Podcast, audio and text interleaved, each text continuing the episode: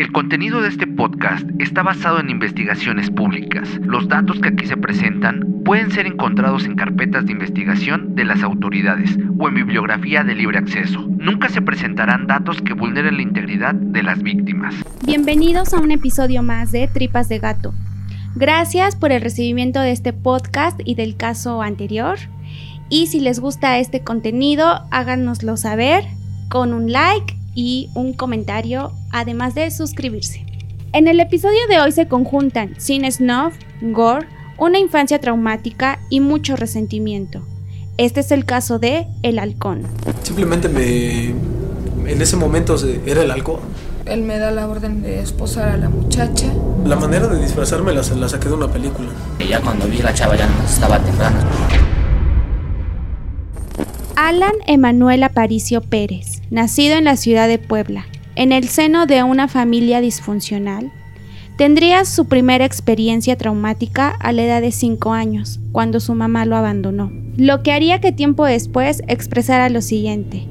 Esa pinche vieja algún día se va a acordar de mí.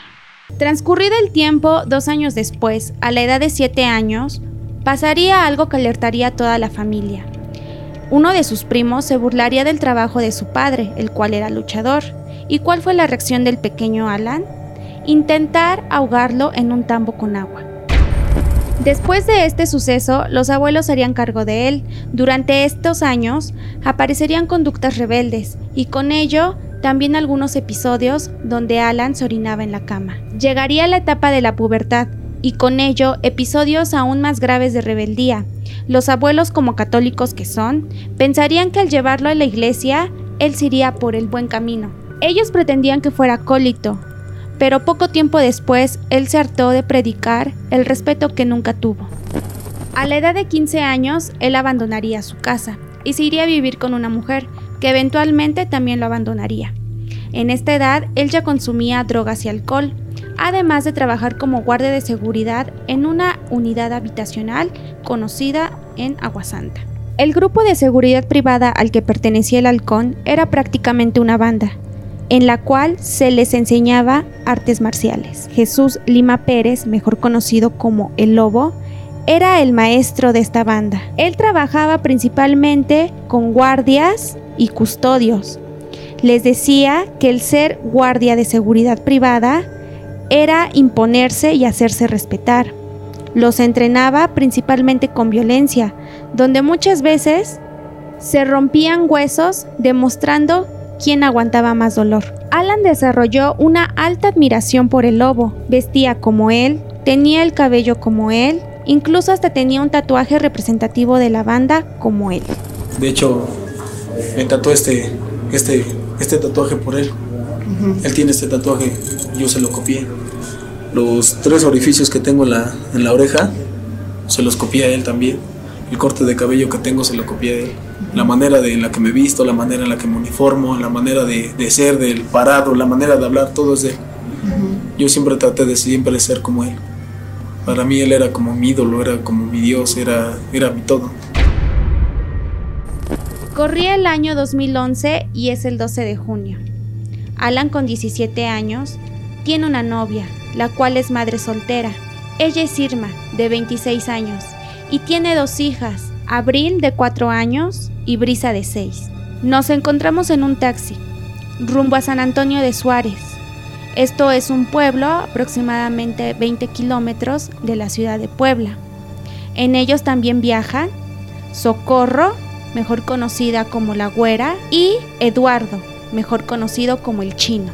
Ambos amigos y compañeros del trabajo de El Halcón.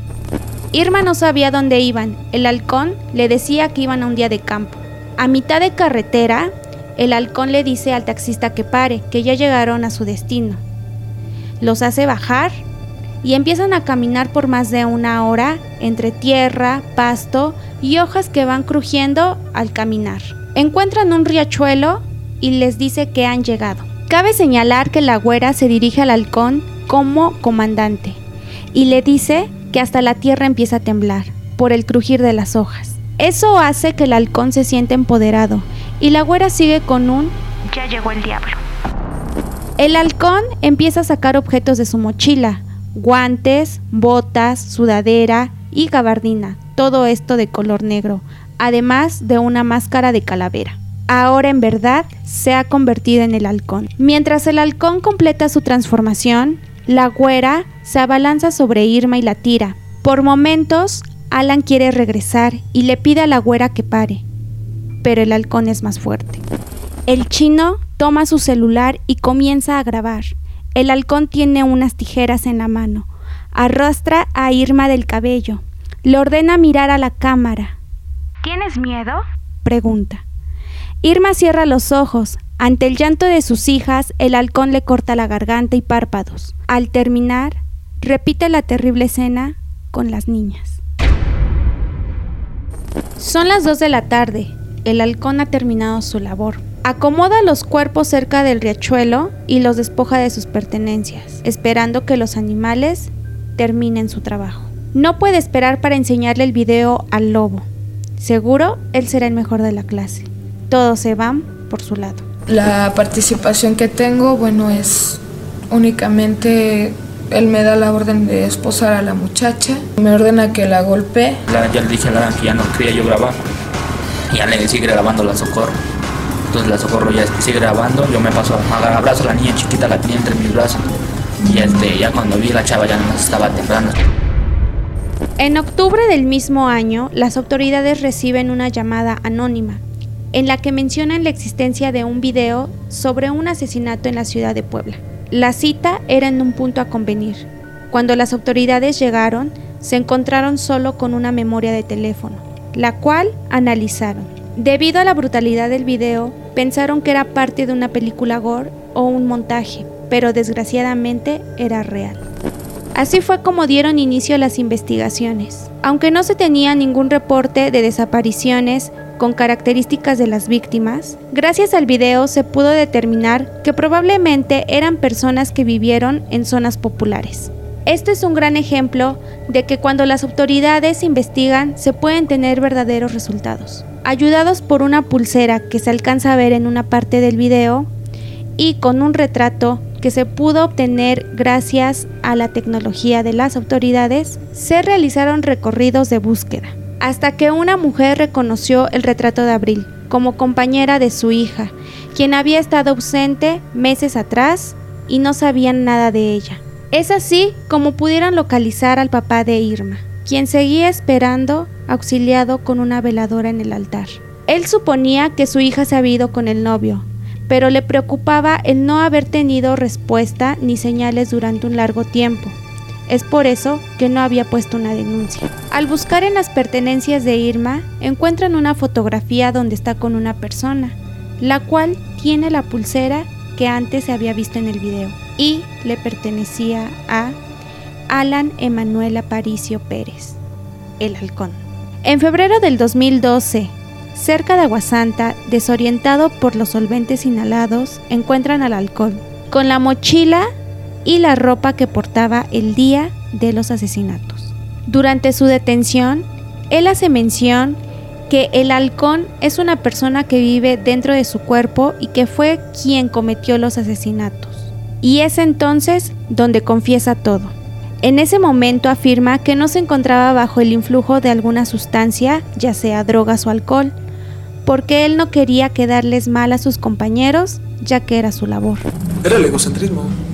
Simplemente me. En ese momento era el halcón. Era el halcón el que estaba trabajando y no podía dejar en, en mal esa reputación. La, la manera de disfrazarme la, la saqué de una película y de matarlas, pues también. Me gustan las, las películas un poco sádicas. Ahora sí que fue lo que más se me hizo más, más rápido. ¿Por qué? Porque pues también no, no cuento con un arma de fuego para llegar y pegarle unos tiros y ya. Durante el cateo que se hizo en la casa donde vivía el halcón con el chino, una casa en condiciones asquerosas, encontraron el celular con el que se grabaron los asesinatos, además de una computadora con archivos, los cuales eran fragmentos de los videos que habían recibido las autoridades, además de uno ya musicalizado con música death metal. También encontraron el video de otro asesinato, en el cual el halcón tenía 15 años y además estaba en complicidad con el lobo. La víctima, Juan Conrado.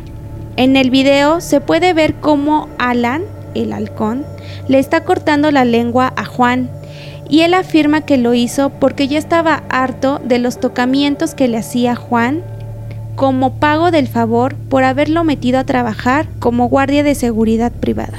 Cuando cometió los asesinatos, Alan tenía 17 años, a solo un mes de cumplir 18. Lo ingresan al penal de San Miguel y después de un año, tras saber que los asesinatos se cometieron a los 17, lo ingresan al CIEPA, es decir, al Centro de Internamiento Especial para Adolescentes, dando por hecho que la pena máxima para un adolescente es de 7 años, pero debido a los golpes que sufrió por autoridades, su pena se redujo a 6 años. Y eso sin siquiera contar el asesinato de Juan Conrado. En agosto del 2016, en el CIEPA, Alan intenta matar a dos custodios con un arma que él mismo fabricó con herramientas que se encuentran dentro del CIEPA. Por esta razón y por la gravedad de las lesiones, en el 2017 se le enfrentó un cargo por tentativa de homicidio, es decir, por intentar matar a dos custodios. Todo esto ya con la mayoría de edad. El chino corrió con la misma suerte, le dieron la pena máxima de un adolescente, 7 años. A la güera la sentenciaron con 50 años. Mientras el lobo, el monkey y la pantera también fueron sentenciados por diferentes asesinatos. No existe un perfil psicológico o criminológico de dominio público sobre este caso, y sería imprudente basarnos en un trastorno como tal. Por eso los siguientes datos son a título personal. El halcón podría presentar rasgos de una persona con trastorno antisocial de la personalidad, también conocido como sociopatía, que se presenta en la niñez pero empieza a diagnosticarse en la adolescencia. Esto es el nulo interés hacia otras personas, la indiferencia, la falta de empatía, falta de sentimientos, la crueldad hacia otras personas, incluso transgredir la ley, tener problemas con alcohol y drogas y no tener una visión clara del futuro. Alan tuvo una infancia que marcó para siempre su vida. Él pensaba que la violencia era la forma de enfrentar sus problemas. Además, que a temprana edad empezó a consumir alcohol y drogas sin dejar a un lado el empezar a asesinar. Para el momento en que todo esto se detonó, él solo buscaba el reconocimiento, la atención y tal vez el afecto que no encontró en las personas cercanas, su familia. Tomando en cuenta las investigaciones en las que se dice tenía problemas a la edad de 9 años sobre el control de orinarse en la cama, podemos arrojar esta teoría. McDonald hace un análisis en asesinos y asegura que al menos cualquier persona que pueda detonar a ser un asesino presenta dos de estos tres rasgos. Quemar cosas o atracción por el fuego, maltrato animal y orinarse en la cama después de los 6 años. Además, estos son rasgos que se presentan en la infancia. No podemos dejar a un lado su capacidad para mentir, ya que él afirmaba que era amigo de narcos de renombre, el Chapo, los Beltrán Leiva o alguien que apareciera en la televisión. Y por si fuera poco, él después justificaba sus actos como justiciero, pues lo que le hizo a Irma aseguraba que fue consecuencia de su esposo, ya que la había pagado para que la matara por ser una mujer infiel y sus hijas no merecían una madre como ella. Alan no supo canalizar sus impulsos. A pesar de que era un asesino, no se convirtió en un asesino en serie, que probablemente hubiera pasado si no hubiera sido detenido.